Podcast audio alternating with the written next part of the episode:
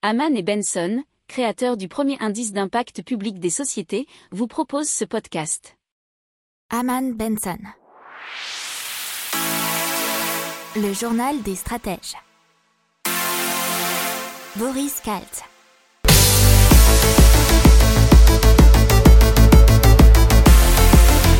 Bonjour à tous et bienvenue dans le journal des stratèges pour une revue de l'actualité éco-tech et impact du jour. Avec à la une, on vous parler de véhicules électriques qui vont devenir très vite moins chers que les véhicules essence et diesel. Dans l'écho, on vous parle de l'Eurostar qui est au bord de la faillite, de LiveMeds qui va qui livre les médicaments à domicile, dans la tech MexBrain des dialyses pour extraire l'excès de métaux, et dans l'impact, imprimer ces meubles en 3D en plastique recyclé, ça sera bientôt possible. Vous écoutez le journal des stratèges numéro 107 et ça commence. Et donc on parle de la baisse spectaculaire du prix des véhicules électriques et cela très très vite. Et c'est un rapport de Bloomberg New Energy Finance qui a été réalisé pour l'ONG Transport et Environnement. Et donc, il nous dit quoi ce rapport? Il nous dit que les courbes vont se croiser d'ici 5 à 7 ans. Et donc les voitures électriques deviendraient en moyenne moins chères que les modèles essence et diesel équivalents. Alors la chute des prix c'est environ 50% seulement quelques années, elle s'explique par une baisse continue des coûts de production des batteries lithium-ion, mais aussi une mise en place de chaînes de production spécialement dédiées à l'électrique et des volumes de production de plus en plus importants. Alors, les véhicules disposant d'une batterie électrique pourraient représenter près de 100% des ventes de véhicules neufs en Europe d'ici 2035. Et on passe à l'Eurostar et c'est plutôt un sale temps pour le train euh, franco-britannique puisqu'après la pandémie et le Brexit, l'Eurostar a perdu 95% de ses revenus depuis mars 2020. Il n'y a plus qu'un aller-retour entre Paris et Londres par jour en ce moment. Le 27 mai, on passera à deux. Avant la crise, c'était 15 allers-retours quotidiens, 12 000 voyageurs par jour contre 500 clients à peine en ce moment.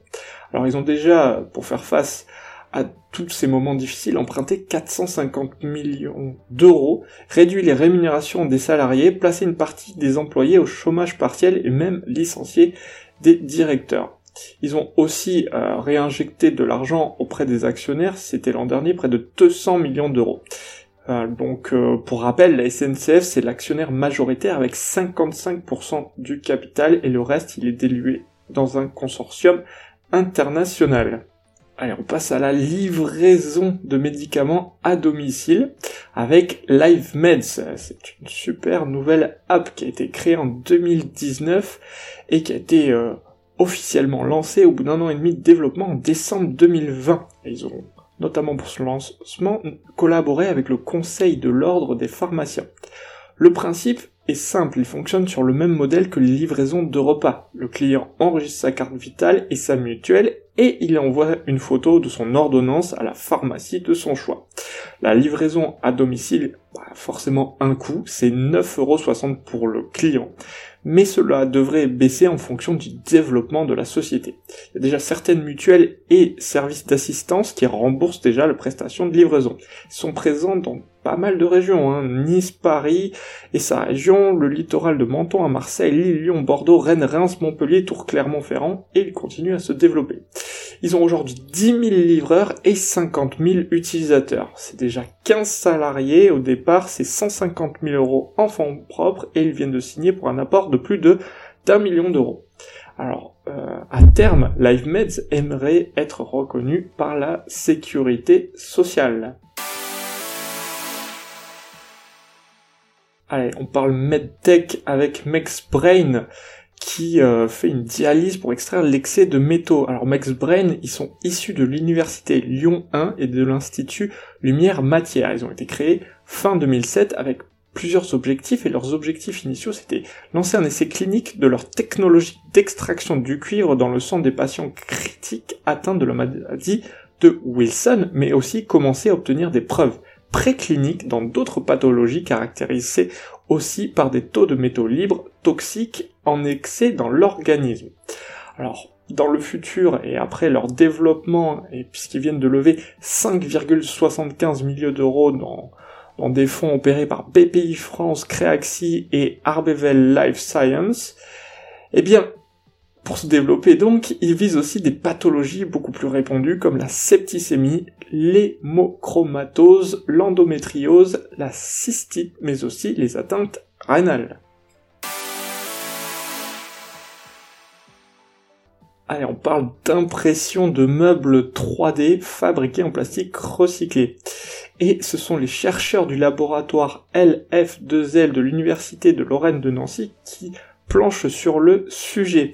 Alors c'est euh, un projet qui est mené dans le cadre d'un autre grand projet européen baptisé Inédit pour Open Innovation Ecosystems for Do It Together Process. Les scientifiques nancéiens ont pour l'instant commencé à fabriquer des éléments de mobilier grâce à une imprimante 3D open source américaine qui s'appelle la Gigabot X de la société RE3D, Re3D, vous prononcez comme vous voulez. Alors la matière première qui a été choisie, ce sont des bouchons de, de bouteilles plastiques. Et le projet a déjà commencé en 2019 et il doit durer 3 ans. N'oubliez pas de vous abonner au podcast, mais pourquoi pas aussi à notre newsletter La lettre des stratèges qui est gratuite, vous en trouverez dans les infos de l'émission, mais aussi sur notre site internet Aman Benson Stratégie, rubrique média La lettre des stratèges. Voilà, c'est tout pour aujourd'hui. Je vous souhaite une excellente journée. Je vous dis à demain pour plus d'infos. Ciao pour approfondir ces sujets, abonnez-vous à la newsletter de Haman et Benson et écoutez nos autres podcasts que vous retrouverez dans les notes de l'émission ou sur notre site internet.